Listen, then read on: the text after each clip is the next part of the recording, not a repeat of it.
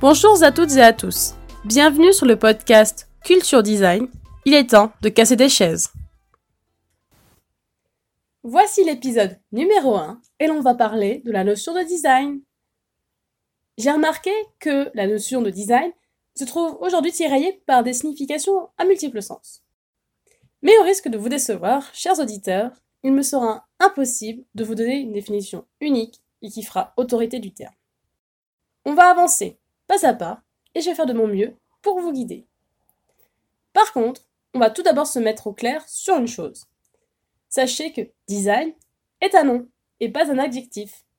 Certes, il est communément admis de s'exprimer en disant Ah, c'est design face à un objet, une architecture ou toute autre réalisation dans le sens où cette expression signifierait que c'est beau, élégant, distingué, ou bien encore moderne, nouveau, original, bizarre, que sais-je encore? Or non, juste non. On ne dit pas c'est design. On arrête tout de suite. Mais j'insiste, tout de suite. On sort cette phrase de sa tête, car design est un nom, pas un adjectif. Imaginez-vous, vous allez dans un musée et vous vous retrouvez devant un tableau. Et là, vous dites Waouh, c'est peinture.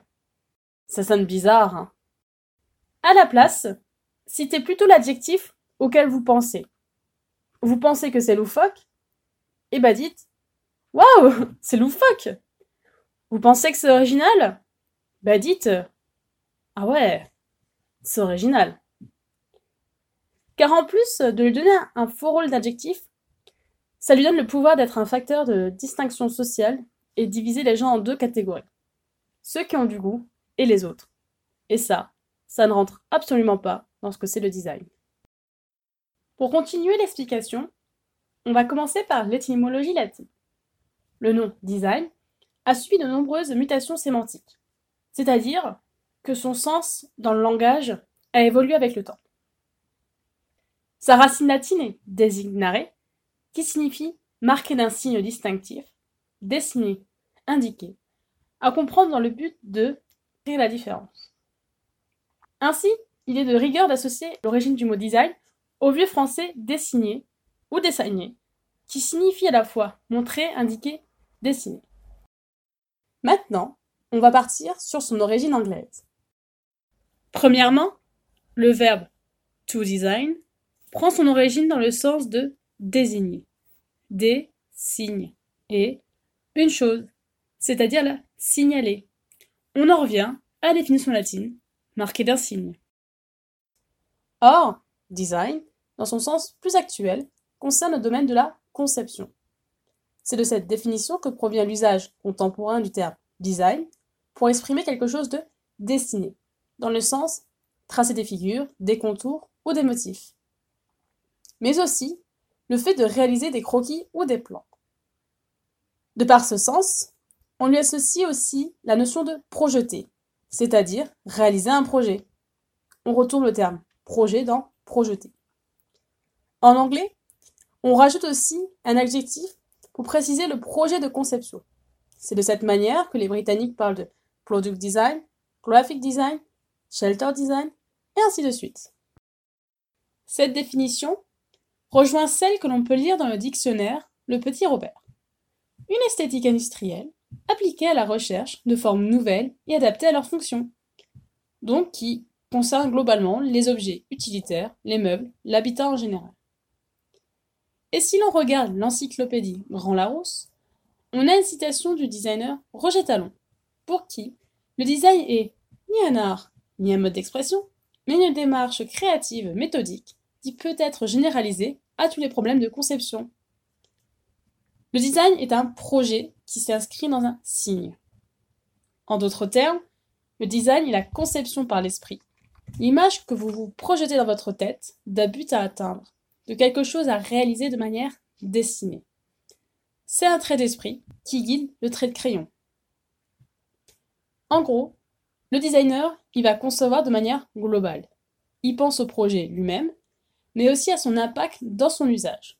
Cela nous rapporte à la célèbre citation La forme suit la fonction, exprimée par l'architecte américain Louis Sullivan. Dit autrement, c'est que le design revêt une double identité. On a la notion de dessin IN, qui est la concrétisation physique et matérielle, mais aussi la notion de dessin EIN, une intention et un processus. Ainsi, le design concerne les usages et l'utilisabilité. Usage, ce qu'on fait, et utilisabilité, comment on le fait, en rapport avec son environnement. Ce qui nous amène à pourquoi le design, ce n'est pas de l'art. Et cela n'a rien à voir avec l'utilité. L'art est aussi utile que le design est utile. Mais l'art relève du goût, le design d'une opinion. Le design ne trouve pas son utilité dans la beauté, à prendre dans le sens d'émotion esthétique. L'art inspire, le design invite à l'action. On en vient donc à la notion latine, indiquer. Le design vous indique quoi faire par un signe. Un artiste travaille à partir de rien, à mettre entre guillemets. Le designer, lui, à partir de contraintes. L'artiste peut poser lui-même ses contraintes. Or, pour le designer, ces contraintes lui seront imposées par l'environnement ou le but du projet, qui va délimiter un cadre. On reparlera ainsi de l'expression donner carte blanche dans un autre podcast. De ce fait, l'art est un talent or que le design est une compétence. Pour connaître et comprendre toutes ces contraintes, le designer va aller à la rencontre de l'environnement concerné. Alain Findeli, enseignant-chercheur à l'université de Nîmes, déclare que la fin ou le but du design est d'améliorer, ou au moins de maintenir l'habitabilité du monde dans toutes ses dimensions. Bref, si l'on doit résumer en quelques mots, je dirais que le design est un processus, une manière de faire qui permet de régler des problèmes d'usage et ou d'utilisabilité. Que lorsque tu t'assois sur une chaise, bah tu te sens bien assis. Que lorsque tu utilises un site internet, bah tu trouves ce que tu cherches. Et le tout sans contrariété. Et je rappelle, on arrête avec l'expression c'est design, qui est absolument fausse.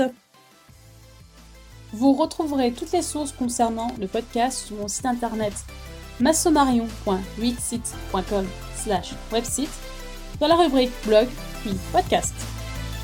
Vous pouvez vous abonner à ce podcast sur les plateformes Deezer ou Podcast Addict. Et n'hésitez pas à le partager avec votre entourage ou à me laisser votre avis. Je me ferai un plaisir de le lire lors d'un prochain podcast. Merci de m'avoir écouté. À dans 15 jours.